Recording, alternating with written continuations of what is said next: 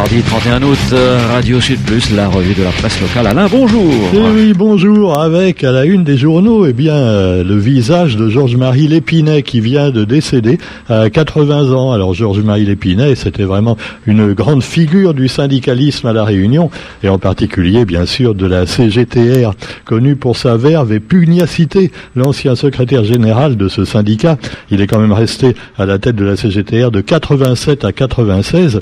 Il est donc décédé à 80 ans, quelques mois après son prédécesseur Bruni Payette et son successeur Yvan Waro. C'est l'hécatombe donc à la CGTR parmi les grands syndicalistes qui ont marqué ce syndicat. Et puis bah également euh, un autre départ, mais plus disons euh, moins mortel, hein, c'est celui de Gora Patel. Et on salue Gora Patel s'il nous écoute. Euh, c'est un type quand même formidable. Moi je le connaissais depuis plus de 40 ans et il prend sa retraite de RFO et on le regrettera certainement parce que quand il est là, RFO c'était quand même autre chose. Hein. Enfin RFO ou euh, RTF Réunion ou Réunion Première ou Réunion 1, appelez-le comme vous voulez, parce que finalement il change de nom assez souvent. Mais quoi qu'il en soit, eh bien Gora Patel, lui, a marqué son époque depuis les années 70 et on le voit sur la photo, une photo euh, de novembre 76, une photo d'archive. Alors il ressemble à Demis Rousseau. Alors ça, évidemment, ça n'a rien à voir. Maintenant, il a pris quelques cheveux blancs et puis une barbe blanche également, mais il est toujours, il a toujours une tête aussi sympathique et surtout il a beaucoup de talent, il l'a prouvé en mettant des émissions intelligentes à RFO ou Réunion Première, ce qui n'est pas le cas de son concurrent Antenne à Union, il faut bien le dire, qui est plutôt marqué par les telenovelas et les, vedettes un peu putassières. Quoi qu'il en soit, eh bien pour euh, euh, voilà, c'est moi qui le dis, hein, mais enfin Gora Patel n'en pense pas moi aussi puisqu'il dit euh, à Réunion Première, on n'est pas là pour vous parler des telenovelas ou des séries indiennes. Les Réunionnais paient une taxe audiovisuelle, donc ils ont droit à des images de la Réunion. Voilà, et à des, et à des programmes intelligents. C'est un peu notre mentalité aussi à Radio Sud Plus. On est payé par l'État finalement, hein, en tant que radio associative, et si c'est pour passer seulement du ragaton toute la journée, je vois pas tellement l'intérêt. Quoi qu'il en soit, eh bien, vous trouverez également dans l'actualité des sujets euh, peut-être qui inquiètent plus les gens actuellement que l'intelligence télévisuelle, comme par exemple, eh bien, euh, le pass, ah, le fameux pass on est dans l'impasse, hein, vraiment. Pour les syndicats, d'ailleurs, le pass, c'est toujours non. Alors, si Georges-Marie Lépinet avait encore eu la force de combattre, eh bien, il aurait certainement lutté également contre le pass, mais quoi qu'il en soit, maintenant, les syndicats, et en particulier la CGTR, sont vent debout contre le pass obligatoire dans certaines entreprises. Et quand même, c'est assez, finalement, euh, lamentable, cette obligation euh, pour certains salariés qui, finalement, se sont fait vacciner, mais contraints et forcés par leur direction. Et c'est vrai que, comme le dit un responsable de restaurant, oui, il y a quelques semaines encore, euh, c'était compliqué. Certains ne voulaient pas se faire vacciner. J'aime bien le terme certains, tu vois. Bon, en fait, il y en avait la majorité certainement, mais enfin bon. Alors quoi qu'il en soit, les certains en question se sont fait finalement vacciner parce que sinon, ils étaient certains d'être virés. Enfin, pas tout à fait virés, hein, parce que c'est une astuce du gouvernement. On ne vire pas les gens légalement, on n'a pas vraiment le droit. Donc, on les suspend ça veut dire qu'ils ont plus de salaire, tu vois. C'est pas la peine qu'ils viennent au boulot, euh, voilà, ils peuvent rester chez eux, mais ils ont plus de salaire, ils sont suspendus. Alors après, ils sont censés retrouver leur poste, mais d'ici quelques mois, quand le pass n'existera plus, on l'espère, mais pour l'instant, bah, alors, euh, voilà, au restaurant Le Lagon, euh, par exemple, la menace de suspension a fait son office, et finalement, eh bien, les employés se sont fait vacciner. Alors moi, je vous dis franchement, bon, chacun fait ce qu'il veut, c'est des malgré nous, qu'ils soient patrons ou employés, on sait qu'ils n'avaient pas vraiment envie, mais qu'ils ont été obligés. Et puis finalement, eh bien, ça permet, c'est une astuce gouvernementale pour forcer un petit peu, sans le dire, les gens à se faire vacciner. Donc euh, déjà que c'est pas marrant d'aller au restaurant avec le masque, tu vois, et la distanciation sanitaire. En plus, maintenant, il faut montrer ses papiers, enfin son passe Bref, ça devient un peu euh, un parcours du combattant, même si vous me direz que c'est assez facile, hein, le pass, c'est un simple geste, nous dit le quotidien, un simple geste pour le personnel.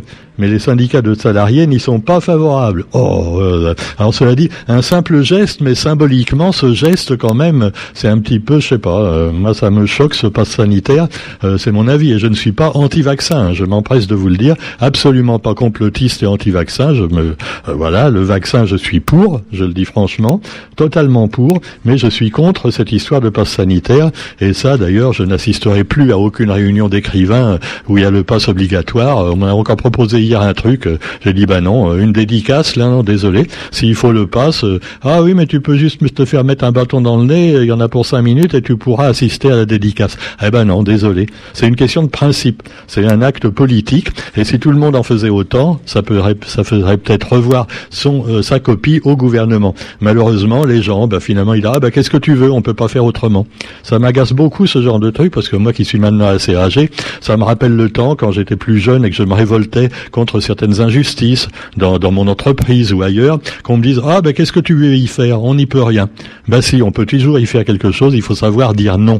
Et malheureusement, les gens, finalement, ils savent pas dire non, ou alors ils ne peuvent pas parce qu'ils sont contraints et forcés par leurs supérieurs hiérarchiques, que moi je comparais plutôt à des supérieurs rachitiques dans ce cas-là. Mais non, ne soyons pas insultants, allez, parce que sinon, attention, on peut avoir des procès. Hein. C'est ainsi qu'il y a deux gilets jaunes, enfin gilets jaunes, ou zazaléens, ou zaméléens, n'est-ce pas, les appellent certains, qui donc euh, risquent une grosse amende pour avoir simplement, eh bien, insulté euh, des gens au centre vaccinal, sur un centre vaccinal à Saint-André. Alors ils étaient peut-être un peu provocants, hein, bon, euh, c'est sûr, et euh, ils ont commencé à vouloir discuter avec le personnel, et puis il y a une dame, selon eux, assez agressive du centre de vaccination qui leur a dit, fichez le camp, on n'a pas besoin de vous ici pour provoquer alors cela dit, eh bien, euh, ils vont avoir certainement une grosse amende. En tout cas, les deux hommes soupçonnés d'outrage et d'insulte en marge d'un mouvement anti-vaccin. Voilà. Alors euh, beaucoup de bruit pour pas grand-chose selon les avocats. Pendant ce temps-là, les voleurs courent toujours. Hein, euh, il y a des mecs qui tapent leurs femmes et quand elles vont au commissariat, c'est à peine si elles sont accueillies. Mais par contre, pour juger en urgence deux mecs qui ont simplement dit deux ou trois grossièretés à deux infirmières, et voilà, voilà. Donc c'est un peu du grand n'importe quoi. Quoi qu'il en soit, eh bien on verra bien ce que ça donne. Probablement, il y aura relax, mais euh, voilà. Mais cela dit, c'est quand même beaucoup de bruit pour pas grand-chose et embêter les juges pour finalement euh, bah, rien du tout. Euh, alors évidemment, là aussi, c'est symbolique. Quand on commence à insulter des gens, c'est pas bien non plus. Hein. Il faut quand même le dire. Qu'on soit anti ou pro-vax, eh ben, faut pas insulter l'adversaire. Faudrait finalement s'aimer les uns les autres. mais, mais c'est pas facile. Bon. Alors quoi qu'il en soit, vous trouverez également à la une du journal le Sud qui pense ses plaies après les intempéries. Et là, évidemment, euh, voilà, la nature, elle, s'en fout de nos petites bisbilles euh, vaccinales. Ce qui l'intéresse, c'est de reprendre le dessus sur ce virus humain qui a envahi la Terre depuis déjà pas mal de temps et qui pollue allègrement. Alors là, on a bétonné Saint-Joseph comme ailleurs, et puis on s'étonne qu'il y ait des problèmes. Mais vous me direz, c'est pas c'est pas seulement le réchauffement climatique. Simplement, ça fait pas, euh, ça fait déjà longtemps qu'on bétonne un peu partout à la Réunion, tout au moins dans les bas. Heureusement, on peut pas le faire dans les hauts grâce à la montagne, à la forêt impénétrable. Mais quoi qu'il en soit, eh bien, euh, bah, vous avez, comme le dit une spécialiste de, météo dans le quotidien d'aujourd'hui, pas tellement le, réchauffement climatique en question à Saint-Joseph, selon la direction régionale Océan Indien de Météo France, mais euh, des, phénomènes qui sont déjà arrivés par le passé. Hein. Euh, c'est déjà arrivé en 67, en 72 et en 74, donc bien avant qu'on s'intéresse vraiment à l'écologie. Alors voilà, donc c'est des phénomènes qui sont liées à des perturbations euh, qui se produisent, des hasards météorologiques, mais aussi un petit peu à la main de l'homme qui finalement euh, bah, a mis des constructions quelquefois là où il ne faut pas, où il ne faudrait pas où il n'aurait pas fallu, on peut dire. Pendant ce temps-là, le préfet et les élus au chevet des sinistrés. Eh oui, c'est bien beau d'aller voir les gens après. Ah, ma pauvre dame, vous avez été inondée. Ben oui, oui, oui, mais il ne faudrait pas qu'ils laissent faire n'importe quoi non plus, n'importe où, les élus, les maires, les préfets, hein, euh, c'est sûr. Pendant ce temps-là, vous aurez également dans l'actualité euh, un peu de national et d'international avec l'île Maurice qui s'apprête à ouvrir le plus grand océanarium de la zone océan Indien. Alors ça va s'étaler sur un hectare et demi du côté du front de mer du Codan. Euh, Odysseo, ça s'appelle, et ça permettra d'admirer des milliers de spécimens de poissons de l'océan Indien. Euh, voilà, c'est l'ambition première de l'Océanoria, mais d'inciter les Mauriciens à protéger l'écosystème. Euh, la Maurice, on le sait, au niveau nature, a beaucoup à protéger également. Euh, ils essaient de protéger leur lagon, euh, mais ils n'ont pas pu protéger déjà tellement la terre ferme, puisque, bon, on sait que Maurice, c'est moins montagneux que chez nous, et que finalement, il y a des pancartes publicitaires partout, il y a des maisons construites en sauvage un peu partout aussi, et la montagne, bah, il y en a pas tellement, la nature, la, forêt, il reste plus grand chose, et même le lagon a été longtemps euh, euh, à moitié détruit pour permettre aux touristes de se baigner sans avoir d'oursins, tu vois, qui leur piquent le pied, les pieds. On rasait tout dans le lagon, allez, pour que ce soit comme une piscine pour les touristes. Alors heureusement, ça commence à changer, on commence à prendre conscience de tout ça. Et puis l'actualité, je vous disais, nationale et internationale, ah, ah, avec notre président qui a été en Irak Là, là il, il va pas à Kaboul pour l'instant, tu vois, c'est un peu chaud. Mais enfin, bon, il va, il va en Irak, ça, ça s'est un peu calmé. Et alors, euh, vous avez donc euh, également Paris avec la vitesse limitée à 30 km heure. Alors, c'est un truc de fou. Euh, déjà, Paris, on circule pas très bien et on sait que les voitures roulent au pas le plus souvent, mais là, euh, même quand on peut rouler un petit peu plus vite, eh ben, ça va être limité à 30 km heure par la mer de Paris. Donc l'éternel balai des voitures, euh, ben voilà, euh, les taxis sont pas trop contents évidemment, et on se demande si finalement ça ne va pas servir, d'exemple également, pourquoi pas chez nous, hein, à Saint-Denis ou à Saint-Pierre, euh, limiter la vitesse à 30 km heure, ce serait peut-être pas une mauvaise chose, hein, euh, surtout qu'on n'a pas de grand boulevard, c'est le boulevard Sud. Au fait, il y a eu un accident ce matin, là, alors là, ah ouais, les gens qui se colle à tous tous, tu vois, à, au, à Bel Air là, hein, c'est le bordel hein, ce matin. il y allait pas. Hein.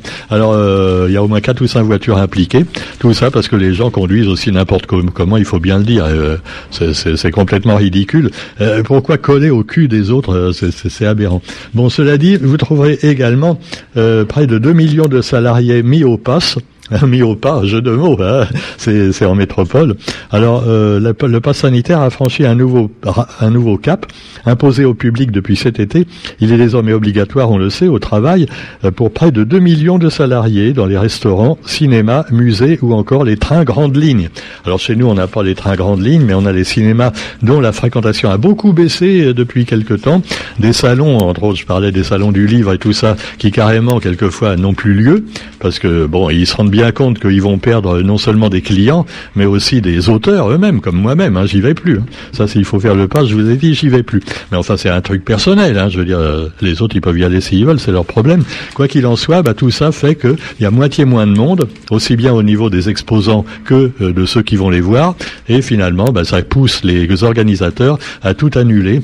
Alors c'est bien dommage pour eux, mais enfin, il faudrait peut-être que tout le monde, au niveau culturel en particulier, avec les aberrations qui se passent, quoi, des médiathèques qui sont, on est obligé d'avoir le pass alors que les églises et les supermarchés, on peut rentrer même quand c'est bondé. Bon, c'est complètement con, hein, admettez. Donc il faudrait que tous ces gens-là qui sont responsables d'associations, responsables de médiathèques, responsables d'organisations, eh bien protestent vraiment et disent non. Mais ils le font pas. Hein, ils le font pas. Donc euh, voilà, bah, hein, euh, moi c'est pas de ma faute. Hein, voilà, allez pas après dire euh, non non, bah, c'est comme ça. Bon, quoi qu'il en soit, chacun fait ce qu'il veut. Hein, démerdez-vous.